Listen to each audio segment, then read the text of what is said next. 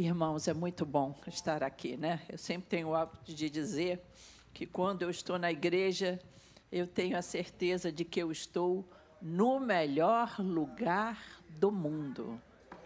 Hoje não tem melhor lugar para que eu esteja, que você esteja, do que a casa do Senhor. Eu queria compartilhar com vocês essa manhã, ó, manhã, noite, sobre segurança. Um assunto tão importante, né? Nós vivemos planejando segurança.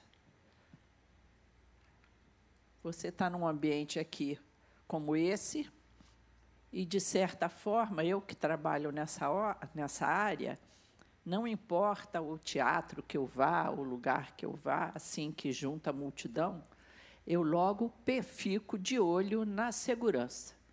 Eu penso assim, se der um, um curto, um negócio, por onde eu saio?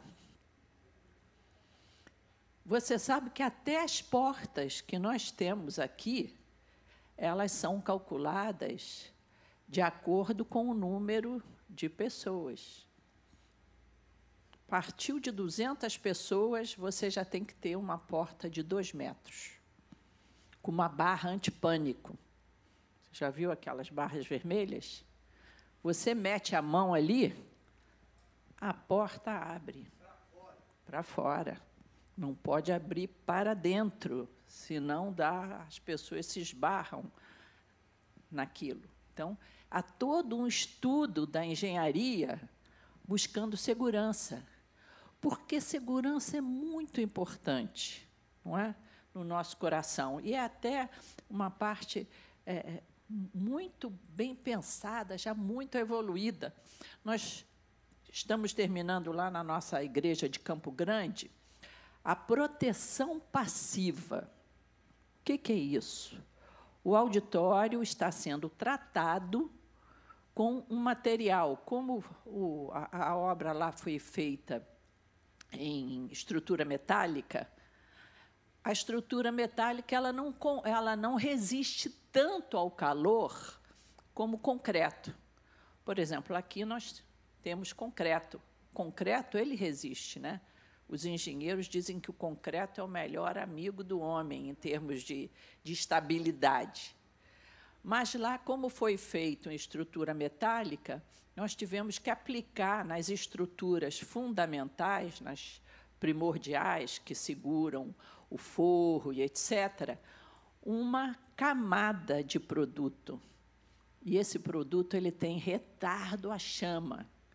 E dependendo de quanto você quer retardar a chama, ele tem uma espessura diferente. Você quer retardar a chama para 200 pessoas saírem? a espessura é menorzinha. O tempo, ele vai resistir 30 minutos. Se você encheu muito de gente, essa turma vai demorar mais tempo para sair, a espessura vai ter que resistir 60 minutos. Então, irmãos, a gente passa a vida pensando em segurança aquela boate, por exemplo, que morreu todos aqueles jovens, eles botaram tratamento acústico de espuma de colchão. Quando a lei só permite que você coloque uma espuma que ela tem tratamento de retardo às chamas. Então começa a pegar fogo, mas ele aquele fogo ele não se espalha. E na nossa vida pessoal, a gente pensa em segurança o tempo todo, não é verdade? Pessoa que pode faz um plano de saúde e quem pode também junta um dinheirinho para uma hora é, mais difícil e a gente fica pensando qual é a aplicação melhor, aonde que, que o meu dinheiro não vai sumir, não tem esse tipo de coisa, né? Eu sei que às vezes não sobra nada, o dinheiro some antes de você ter essa dúvida, não é? Mas quem pode juntar alguma coisinha fica pensando nesse tipo de coisas, aonde que eu vou investir, porque segurança, irmãos, é importante. Nesses tempos de Covid, nós vimos que as pessoas se, se, envolveram numa insegurança nunca vista, não é? Como se fosse quase que uma guerra, pavor, pessoas dentro de casa. É, soubemos de pessoas que, que ficaram doentes, não do corpo, mas doentes da cabeça, com realmente um pânico horrível. A gente entende que, que, que tem que ter um cuidado, entende tudo isso, mas o medo ele tem um ponto de equilíbrio. Quando ele extrapola esse ponto de equilíbrio, você fica doente. Mas nós, seres humanos, buscamos segurança. Seja quem for. Eu sei que a moçada, quando é jovem, né, a turma jovem, eu digo que eles são meio kamikazes. Eles não pensam muito na, na, segurança, eles querem aproveitar o momento, e depois de uma certa idade, você vai ficando mais cauteloso. Eu confesso que quando eu era mais jovem, eu era mais pipa voada. Não, não pensava tanto em perigos como a gente pensa hoje depois de uma certa idade, porque a experiência né, vem chegando. Mas segurança é fundamental. Eu acho muito importante. Por isso que a palavra de Deus veio nos dar segurança. Porque Deus sabe que nós precisamos. Ele sabe que não há em nós capacidade para enfrentar todos os perigos que esse mundo se apresenta. O salmista tem tantos salmos que nos trazem segurança, né? Eu gosto do Salmo 46, que diz que Deus é o nosso refúgio e fortaleza, socorro bem presente na angústia.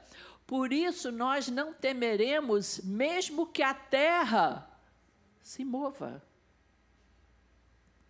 nem que os montes se projetem nos mares. Porque nós temos um Deus que cuida de nós e buscamos essa segurança constantemente. Uma construção precisa de segurança.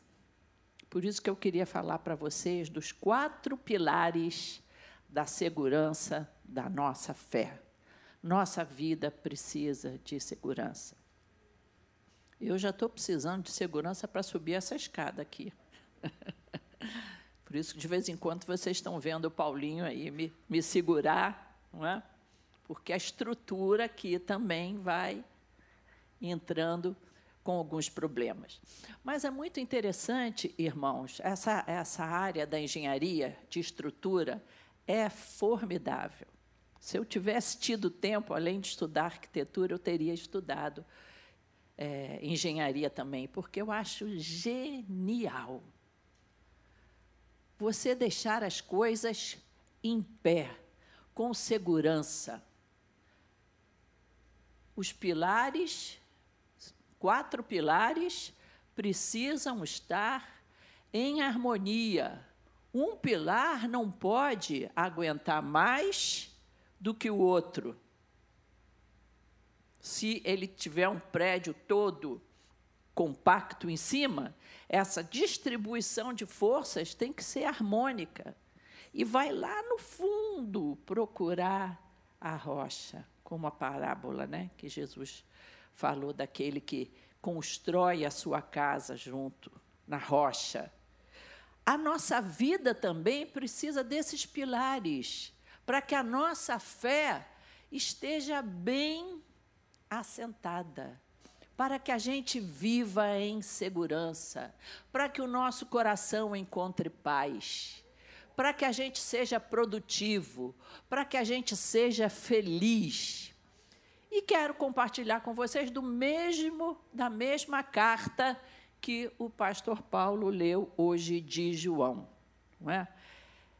Porque João disse logo no começo que ele estava escrevendo para que a nossa alegria fosse completa. Lá no Evangelho de João, Jesus também disse isso. Essas coisas vos tenho dito, estes pilares, estes motivos de segurança é para que vocês tenham alegria completa, para que a vida seja uma vida de equilíbrio. Coisa boa você se sentir bem num lugar, não é? E o Senhor quer que a gente tenha essa vida abençoada aqui na terra. Por isso você vai abrir a sua Bíblia lá em 1 João 1, que segundo os estudiosos foi a primeira carta a ser escrita. 1 João, capítulo 1, verso hoje, 8. E nós vamos aqui estudar o primeiro pilar da nossa vida. Deus nos ama. Deus me ama. E diz aqui no verso 8: Aquele que não ama. Não, verso 8, estou errada? 1 João 1, perdão, é, é, capítulo 4. 1 João 1, é, 1 João 4, verso 8. Aquele que não ama não conhece a Deus, porque Deus é amor. Nisso se manifestou o amor de Deus para conosco, em que Deus enviou seu Filho unigênito ao mundo para que por meio dele vivamos. Nisto está o amor. Não em que nós tenhamos amado a Deus, mas em que ele nos amou a nós e enviou seu Filho como propiciação pelos nossos pecados. Amados, se Deus assim nos amou, nós também devemos nos amar. Temos segurança desse amor. Como é importante você se sentir seguro no amor de Deus.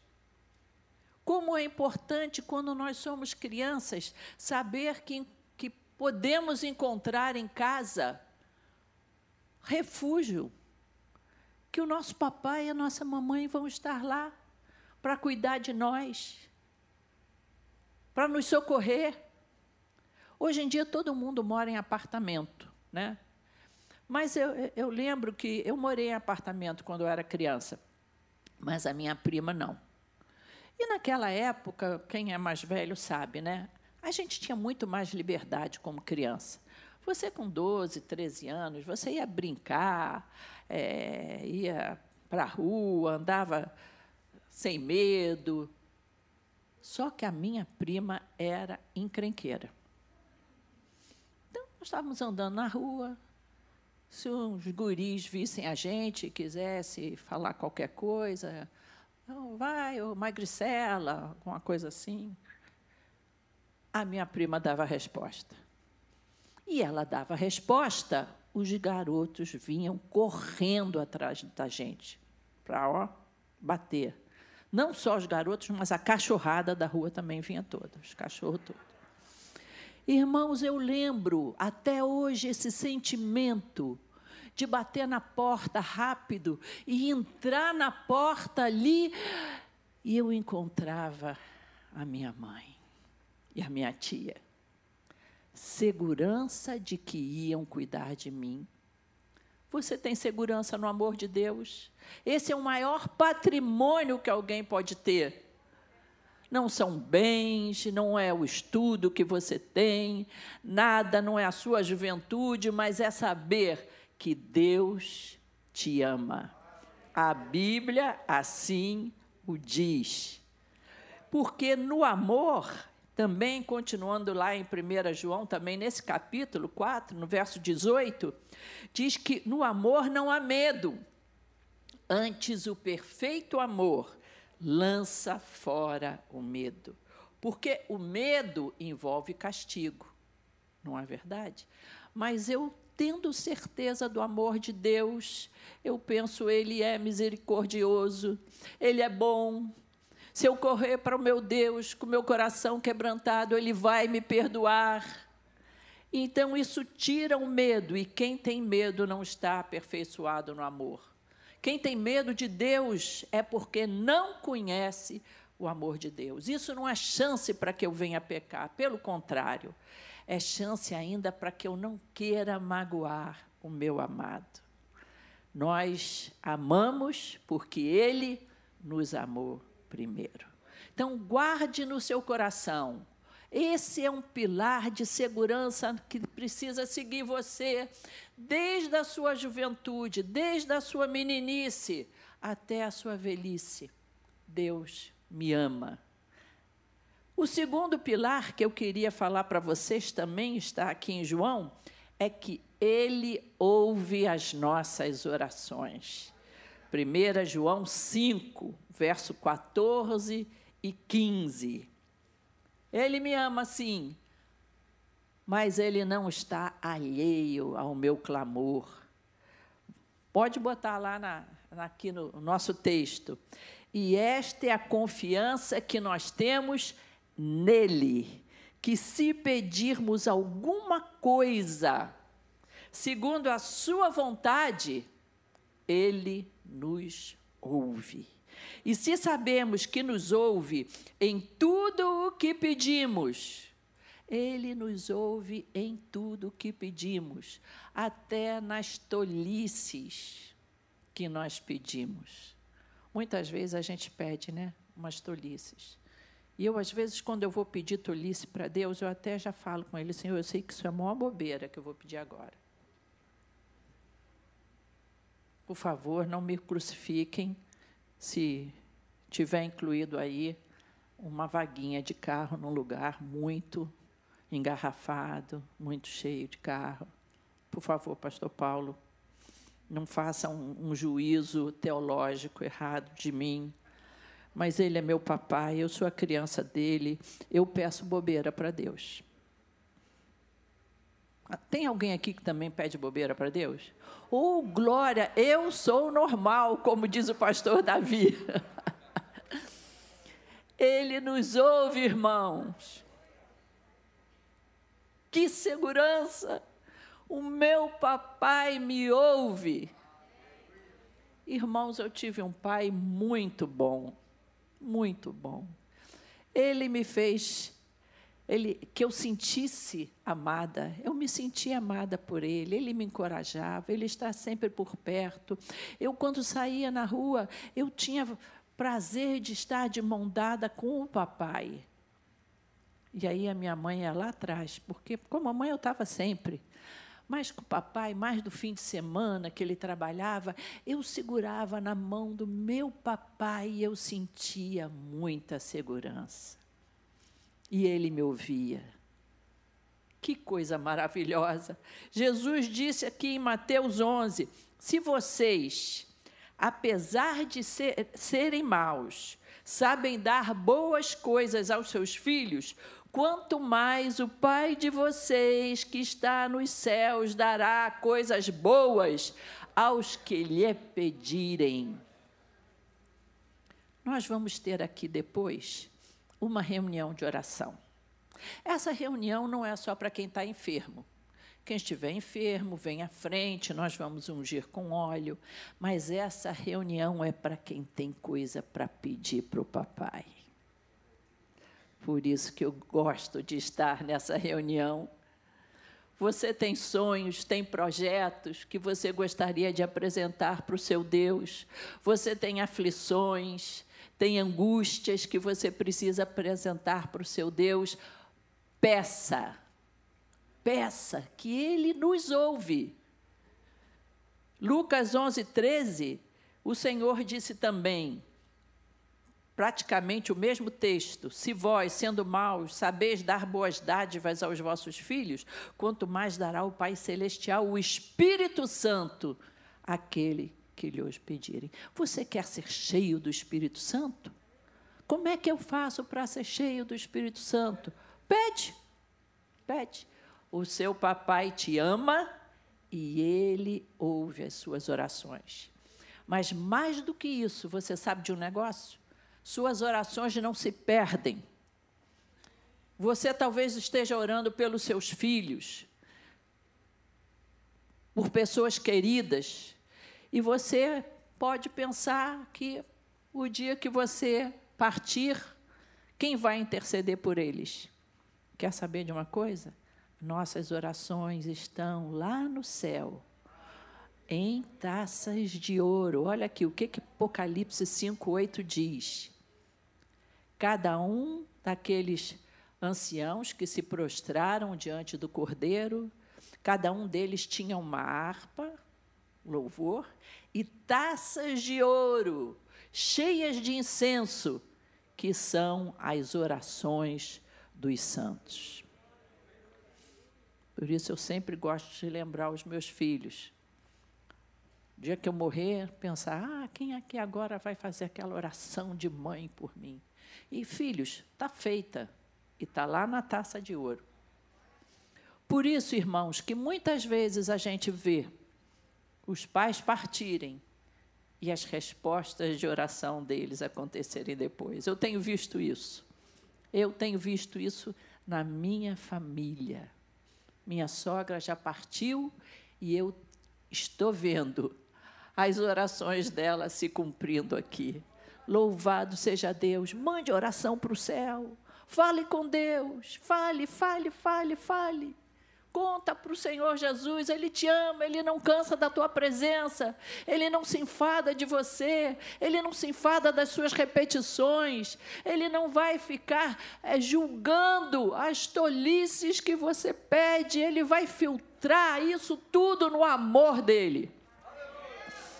E quando for tolice, o Espírito Santo vai dizer: querida Claudete, deixa isso para lá Descansa que eu tenho coisa melhor para você. Amém? Então, primeiro pilar, Deus me ama. Segundo pilar, ele ouve orações. O terceiro pilar, o maligno não nos toca. Estamos lá em João, 1 João 5,18. Olha o que está escrito aqui. Sabemos que todo aquele que é nascido de Deus, 1 João 5,18, todo aquele que é nascido de Deus não está no pecado. Aquele que nasceu de Deus, este o protege. E o maligno não o atinge, ou não o toca, em outras versões. Irmãos, que coisa! Que coisa, é como se nós tivéssemos uma criptonita de Deus. Fortes para vencer o mal. Porque nós somos nascidos dele. Contra o povo de Deus não vale encantamento. Você não precisa ter superstição. Ah, isso aí vai, vai dar errado. Se eu contar, se eu contar, vai, vai dar olho gordo no que eu estou acontecendo. Olha, está acontecendo um negócio legal na minha vida, mas não vou contar para ninguém para não dar olho gordo. Já viram isso? É, mas tem gente que, que pensa assim. Então, se o namorado for bonito, aí que não apresenta para ninguém mesmo. Nem aparece. Às vezes tem gente que até some da igreja uns tempos para não vir com, com um cara bacana aqui preocupada. Então, não se preocupe, o maligno não toca você. Lá onde você trabalha, como os ambientes corporativos são cheios de, de inveja, de perseguição. Vocês sabem disso. Vocês que estão no mercado de trabalho, que já tiveram, como o mundo, o mundo jaz no maligno se você for um bom funcionário, se você começar a ter sucesso, começam às vezes perseguições, pessoa querendo te dar uma rasteira para você ficar mal com os outros. O maligno não te toca. Deus vai cuidar de você, ele vai tratar de você. Tiago 4, 7 diz: portanto, submetam-se a Deus Resistam ao diabo e ele fugirá de vós. Ah, o diabo armou uma cilada para mim, aí eu caí, aí é, é, me dei mal no trabalho. Irmãos, Deus tem o melhor para você. Ninguém tem o poder na sua vida além de Deus. Ele tem algo especial para você. Não deem lugar ao diabo. Só isso que nós temos que fazer. Está lá em Efésios 4, 27.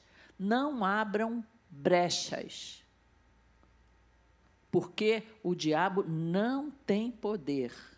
Jesus resistiu ao maligno com quê? Com a palavra de Deus. A vida de José é um exemplo e tanto disso, gente. O que atentaram na vida de José? Impressionante. Mas Deus transformou o mal em bem. Lembre disso quando você estiver lá, no seu dia a dia, no seu trabalho, no seu prédio, aonde você estiver, o maligno não tem poder sobre a sua vida. Vista toda a armadura de Deus para poderem ficar firmes contra as ciladas do diabo. Porque o dia mal vem, porque nós estamos num mundo caído, não é verdade? Nós estamos num mundo que, que jaz no maligno. Então, os problemas acontecem. Mas vestidos com a armadura de Deus, com a fé, com a palavra, nós vamos resistir em nome de Jesus. Enfrente o inimigo. Eu acho muito também interessante aqui 1 João 4,4. Vocês observem que nós estamos no João 4 e 5, hein? Filhinhos, vós sois de Deus. Eu gosto quando João chama a gente de filhinho, né? Muito fofo isso. E já tendes vencido, já tendes vencido o quê? O espírito do anticristo, que é o verso anterior. Porque maior é aquele que está em vós do que aquele que está no mundo. Não há nada maior do que o nosso Deus na nossa vida. Não tenha medo do maligno na vida de você, de maneira nenhuma. Então, primeiro pilar, Deus me ama. Segundo pilar, Ele ouve as minhas orações. Terceiro pilar, o maligno não me toca. Quarto pilar, eu tenho a vida eterna. Gente, tudo isso e o céu também. O amor de Deus, o cuidado de Deus, ouvindo minhas orações, minhas petições, me guardando, me protegendo do mal e ainda o céu para mim. Irmãos, nós tínhamos que andar sempre felizes, não é verdade? Nós não podemos ser pessimistas. O crente não pode ser pessimista. Porque a mensagem do Evangelho é uma mensagem de vitória, é uma mensagem de milagres. É verdade, a gente fica triste, somos humanos, mas que eu falei para uma irmãzinha hoje, que veio chorosa para mim. Chora, minha irmã, chora. Eu, eu, eu fico meio assim, é, é, injuriada com um tipo de pessoa que você que ela vem chorando para você, aí o outro diz assim: não, não chora não, tenha fé, está repreendido, não chora. Não, chora, gente, dá licença. Davi chorou quando o filho dele morreu, chora e chora mesmo. Mas depois lava o rosto, lembra que ele te ama, que ele te ouve, lembra que ele te fortalece e toca a tua vida. É normal, a infelicidade, a tristeza faz parte de, de, momentos da nossa vida. Não fica igual esse povo de hoje, não, que qualquer coisinha, ah, me dá aí um Rivotril. É Rivotril o nome do, do remédio? É, Rivotril ou Cadil. Ah, me dá aí um tarja preta. Gente, curte. A tristeza, a força é para ser curtida, chorada. Bota uma música triste, chora junto assim, um negócio legal. Depois come um chocolate. Depois você fica bom. Nós temos a vida eterna. 1 João 5, 10. Quem crê no Filho de Deus, em si mesmo tem o testemunho. Quem a Deus não crê, mentiroso faz porque não crê no testemunho que Deus de seu Filho dá. Ou seja, Jesus dá testemunho de Deus. E o testemunho é este: que Deus nos deu a vida eterna. E esta vida está em seu Filho. Deus nos deu a vida eterna. Ninguém aqui quer morrer, né? Mas o dia vai chegar na vida de cada um que a gente pode adoecer para a morte. E eu quero ter essa mensagem no meu coração. Eu vou ter vida eterna com o amor da minha vida. Jesus Cristo. Vocês pensaram que eu ia falar Paulo Brito? Te amo, marido, mas amo aqui na terra. Agora, o amor da vida toda é Jesus. E nós vamos estar ao lado dele para sempre. Quem tem o filho tem a vida. Quem não tem o filho de Deus não tem a vida. Agora eu gosto desse verso aqui, eu sinto que João aqui está bem incisivo. Estas coisas vos escrevo, a vós, a vocês, Maranata, que creem no nome do Filho de Deus, para que vocês saibam que vocês têm a vida eterna. Você não vai ter depois que você morrer, não. Você já vive a vida eterna. E quando você pensa nisso, que você já está vivendo a vida eterna, você pensa qual o tamanho deste problema no cenário da vida eterna. A criança deixou cair um pote de geleia no chão, sujou o chão todo da cozinha, vindo para cá, vindo para lá. Aí você fica irado. Aí você vai para a criança. Você não me obedeceu. Ah. Irmãos, qual o tamanho disso na vida eterna para transformar o teu lar numa gritaria? E quando você não acha a chave do carro? E quando o marido perde a carteira dele dentro de casa e bota todo mundo para procurar? Logo, logo as pessoas se esquecem de que nós temos a vida eterna.